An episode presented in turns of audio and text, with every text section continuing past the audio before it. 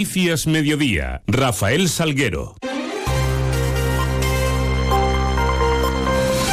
Muy buenas tardes, dos menos 10, 10 los minutos que tenemos por delante para contarles qué es noticia en Extremadura a esta hora y en este miércoles 24 de enero, en donde lo primero que hacemos es mirar a esos cielos que nos acompañan. Lo hacemos con la ayuda de la Agencia Estatal de Meteorología.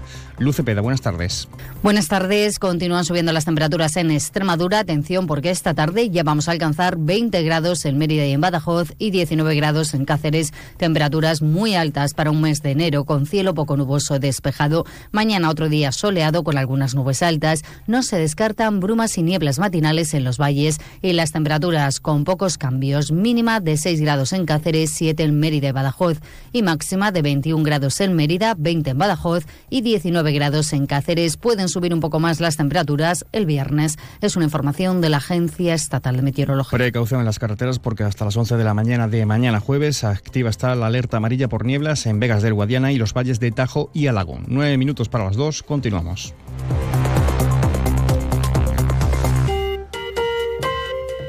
Lo hacemos con un ojo puesto hoy en Madrid, en las instalaciones de IFEMA, que acogen hasta el viernes la Feria Internacional del Turismo, FITUR 2024. Allí la presidenta de la Junta, María Guardiola, ha querido resaltar algunos de los hitos que presentará estos días eh, FITUR en esa oferta extremeña, como por ejemplo la presentación de la 70 edición del Festival de Mérida, que se va a hacer en Nueva York, o la puesta en marcha en Badajoz de un museo sobre la cultura tartésica y los descubrimientos del yacimiento del Turuñuelo eh, de Guareña. Extremadura extraordinaria es el lema este año elegido por la región para acudir a FITUR. Uno de los compromisos importantes que tenemos como gobierno es pensar y trabajar de la mano del sector. Por eso una de las novedades que hemos incorporado este año ha sido tener asesores a disposición de las empresas, de todo el sector del turismo, de plataformas comercializadoras importantes como puede ser Booking o como puede ser Expedia o Civitatis y también asesores expertos en materias tan importantes como la digitalización, la sostenibilidad, o la innovación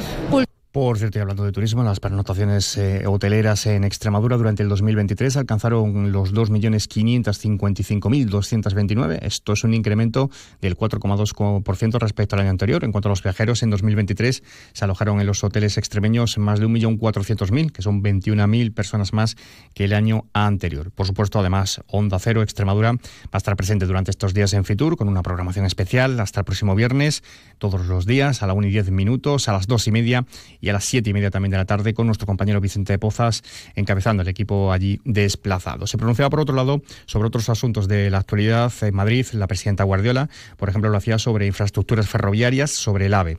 Asegura que está desatascada la situación y que ella misma ha podido hablar hoy en Fitur con el presidente castellano manchego, Emiliano García Paje, emplazándose a un encuentro próximo. Es ser una constante la mentira entre los socialistas porque el eh, consejero de infraestructuras del gobierno de Extremadura está en contacto con el consejero del eh, gobierno de Castilla y La Mancha y están eh, cerrando la reunión para los próximos días. De hecho, hoy he estado con su presidente, con Emiliano García Paje, y me ha pedido hoy, oye, a ver si nos sentamos, presidenta, y yo ya se lo he dicho, a su disposición, ya sabe que nuestros consejeros están al habla.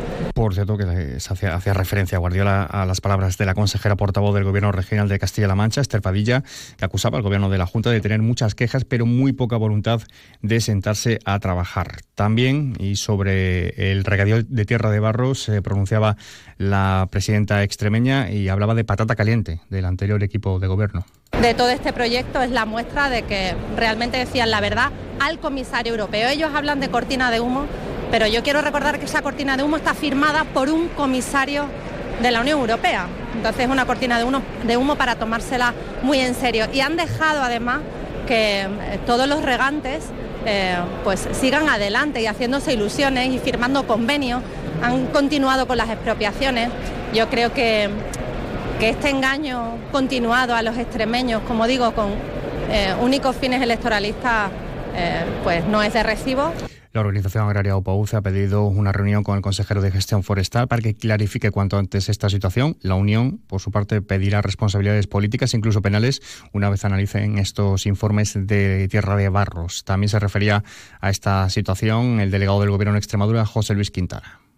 Eh, se refieren a una carta del año 2021 desde el punto de vista técnico eh, que se envió por parte de la Unión Europea, que en el año 2022 fueron eh, los técnicos de la Junta de Extremadura a dar las explicaciones oportunas y no se ha tenido conocimiento absolutamente nada más desde entonces.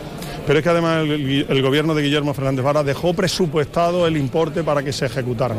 Con lo cual vamos a trabajar vamos a generar certidumbre y no vamos a buscar continuamente enfrentamientos. Declaraciones eh, de Quintana en Don Benito, y es que el otro foco de atención hoy lo ponemos en Febal, donde arrancaba la 36 Feria Agroexpo, que analizará este año asuntos como la transformación digital, los recursos hídricos o los desafíos a los que se enfrenta el sector agrario. El director general de Febal es Facundo Omera. Esta feria, la Feria Internacional Agrícola, de mayor importancia a nivel regional, nacional y yo diría también que a nivel internacional Contamos con presencia de más de 500 marcas. Contamos con presencia de más de 260 expositores. Tenemos cubierto 22.000 metros cuadrados de exposición cubierta. Tenemos cubierto más de 8.000 metros cuadrados de exposición exterior. Y además incorporamos como novedades durante este año el Agroexpo Fe, un festival que habrá concierto durante el día del jueves y durante el día del viernes de cuatro y cuatro conciertos. Onda Cero Extremadura les ofrecerá hoy programación especial Onda Agraria desde Agroexpo a partir de las dos y media de esta tarde con nuestro compañero José María Amador. Noticias en Onda Cero Extremadura. Nos hacemos eco también de una movilización. Este próximo sábado, el Movimiento por la Memoria Histórica y Democrática de Extremadura se concentra para defender la aplicación de esta ley. Será la Plaza de España de Mérida a partir de las 11 de la mañana. José Manuel Corbacho es portavoz de dicha asociación.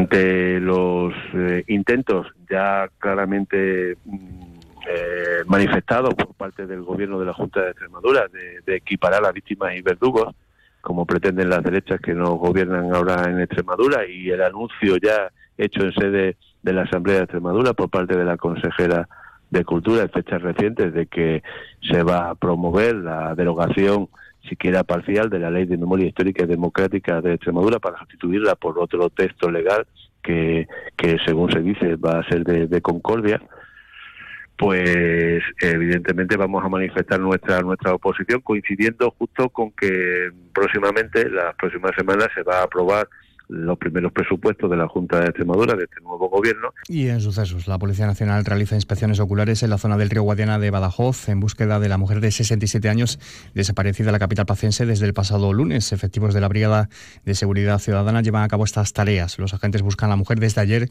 desde que un familiar realizase la denuncia durante la mañana al no tenerse noticias desde el día anterior. Según expresan familiares y vecinos, a través de redes sociales, la mujer es de complexión delgada, pelo corto, con canas, vestía vaquero, jersey y abrigo marrón y fue vista por última vez en la barriada de San Fernando. Por otra parte, la Guardia Civil investiga a un caminero que circulaba por la 66 superando cinco veces la tasa máxima de alcohol permitida.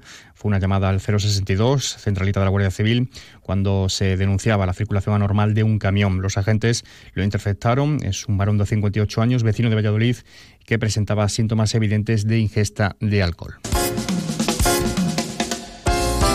El puntazo. Que lleva hoy la firma de la presidenta de FADEMUR en Extremadura, Catalina García. Muy buenas. Buenas tardes. En UPAUC Extremadura mostramos sorpresa y preocupación ante las informaciones publicadas este martes en los medios de comunicación sobre una nueva problemática del regadío de Tierra de Barros. Un proyecto del cual pensábamos que estaba listo para ejecutarse y que todos los pasos acometidos para su desarrollo están publicados en el diario oficial de Extremadura. Por ello, hemos pedido esta mañana una reunión con el consejero de Gestión Forestal y Mundo Rural de la Junta, Ignacio Higuero, para que clarifique cuanto antes la situación en la que se encuentra el proyecto de regadío de Tierra de Barros. No se puede jugar con los miles de agricultores que han puesto su ilusión y han invertido mucho dinero en el desarrollo de este proyecto. Asimismo, reclamamos a la Administración regional que no deje en stand-by un proyecto que supondrá la transformación en regadío de 15.000 hectáreas de zona regable de tierra de barros, que ayudará a garantizar el relevo generacional que tanto necesita el campo.